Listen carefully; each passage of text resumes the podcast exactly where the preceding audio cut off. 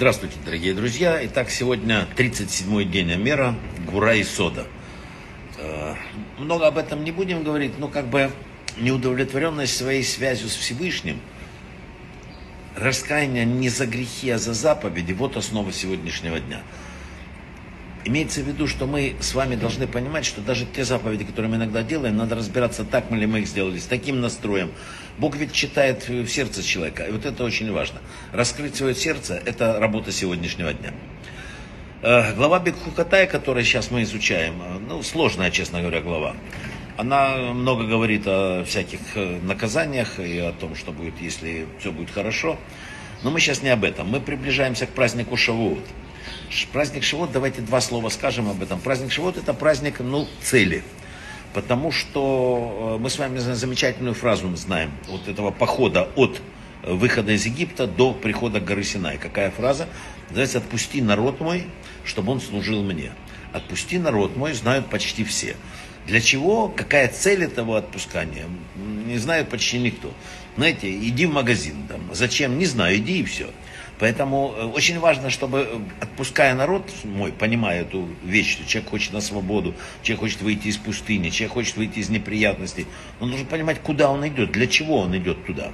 И вот этот праздник цели, это праздник Шавуот. Праздник, когда мы наконец понимаем, в чем заключается наше путешествие по пустыне жизни. Мы должны подойти к горе Синай в результате нашей жизни, получить заповеди, начать их соблюдать. Тогда наша жизнь оправдана. Тогда оправдано все, что происходило с нами раньше. Поэтому э, в, этой главе очень много рассказывается о благословениях, которые ждут тех, кто выполняет заповеди Бога на земле. И совершенно невероятное проклятие для тех, кто не будет этого делать. Дело в том, что на протяжении всего вот этого свода порицаний, приведенных в, нашем разделе, некоторые выражения повторяются несколько раз. Например, несколько раз, семь раз говорится слово э, «кэри», это «идти наперекор». И больше, в принципе, оно в Торе не повторяется. Если ты пойдешь наперекор мне там, или так далее. Раши и другие комментаторы говорят, что основываясь на близости вот этих слов «кэри» и «микре» случай, по их мнению, грех людей заключается в том, что они считают, что происходящее с ними – это игра случая. Что-то стряслось, ну, бывает, на свете всякое бывает, что с того? И вот когда человек считает происходящее с ним случаем, это порождает очень-очень большие неприятности. Поэтому в течение вот этого периода, который описывался в Торе, было много событий, имеющих огромное значение. Процессы какие-то радикально меняют мир сейчас и раньше.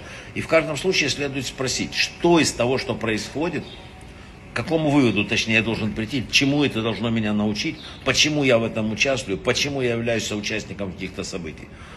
Так устроен этот мир. В то же время многие из нас охотно признают, что человек сам несет ответственность за собственную глупость. Если человек, не умеющий плавать, прыгает в море там и тонет, люди говорят, да, ну, сам виноват в своей гибели. У нас нет особого сочувствия к глупости. Но при этом мы не хотим признать себе, что аморальные поступки, антидуховные поступки приводят к таким же точно результатам. Ведь первичен духовный мир, и наше неправильное действие в духовном мире, это наше тоже прыгание в омут. Читая нашу недельную главу, мы видим что? Что у Всевышнего на все как бы иная точка зрения. Его законы предполагают, что действия человека, морали, там, обязательно имеют последствия. Если ты подписываешь договор о соблюдении заповедей, ты должен принять на себя этот факт, что ты не сможешь безнаказанно их нарушать. И когда мы в нашей жизни спрашиваем, за что, мы должны сначала ответить себе, для чего наши действия были, зачем. Была такая книга Сифрей Цадик. Она приводит слова э, Раби из Гур. И что Тора учит нас, э, что человек видит, что если, бед, если человек видит, что беды окружают его, не дай Бог, пусть не ищет, как сбежать от них. Он пишет, что пусть сядет среди них, то есть поймет, что они посланы ему свыше, пусть найдет причину, почему они посланы, найдет свои ошибки, проведет самоанализ, улучшит свои пути. И только тогда он сможет выйти из ситуации. Автор книги Талдот Яков Йосиф от имени Балшемтова писал, что тот, кто предпринимает все усилия, чтобы избавиться от страданий, не понимая, что они посланы ему свыше, не пытаясь анализировать их, подобен женщине, у которой начались родовые схватки, она решила, вот э, сказано ведь, кто меняет место, меняет судьбу, пойду в другую комнату, может у меня это пройдет. Так и мы с вами. Просто людям удобно считать, что их поведение, пусть даже неправильное, с точки зрения духовности, не, несет, не несет никаких последствий. Поэтому живут и живут себе в соответствии с собственными придуманными убеждениями. Хочется человеку думать, что он обладает свободой в решении любых проблем. И что добрые дела – это заслуга человека, а плохие, ну, разберемся. Человечество стремится к тому, чтобы постоянно занимать только выигрышную позицию. Правильные наши поступки заслуживают награды, а неверные – никаких последствий. Но если правильное поведение имеет последствия, то и аморальное точно так же. Непонимание этого приводит к глупости.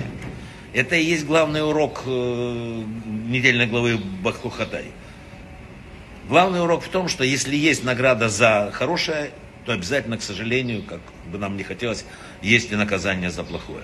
А тот, кто верит, что его действия не имеют последствий, наивен и глуп, потому что мир устроен иначе. Поэтому давайте следить за собой, за своими действиями, тогда и последствия будут хорошие. Брахавы от слаха.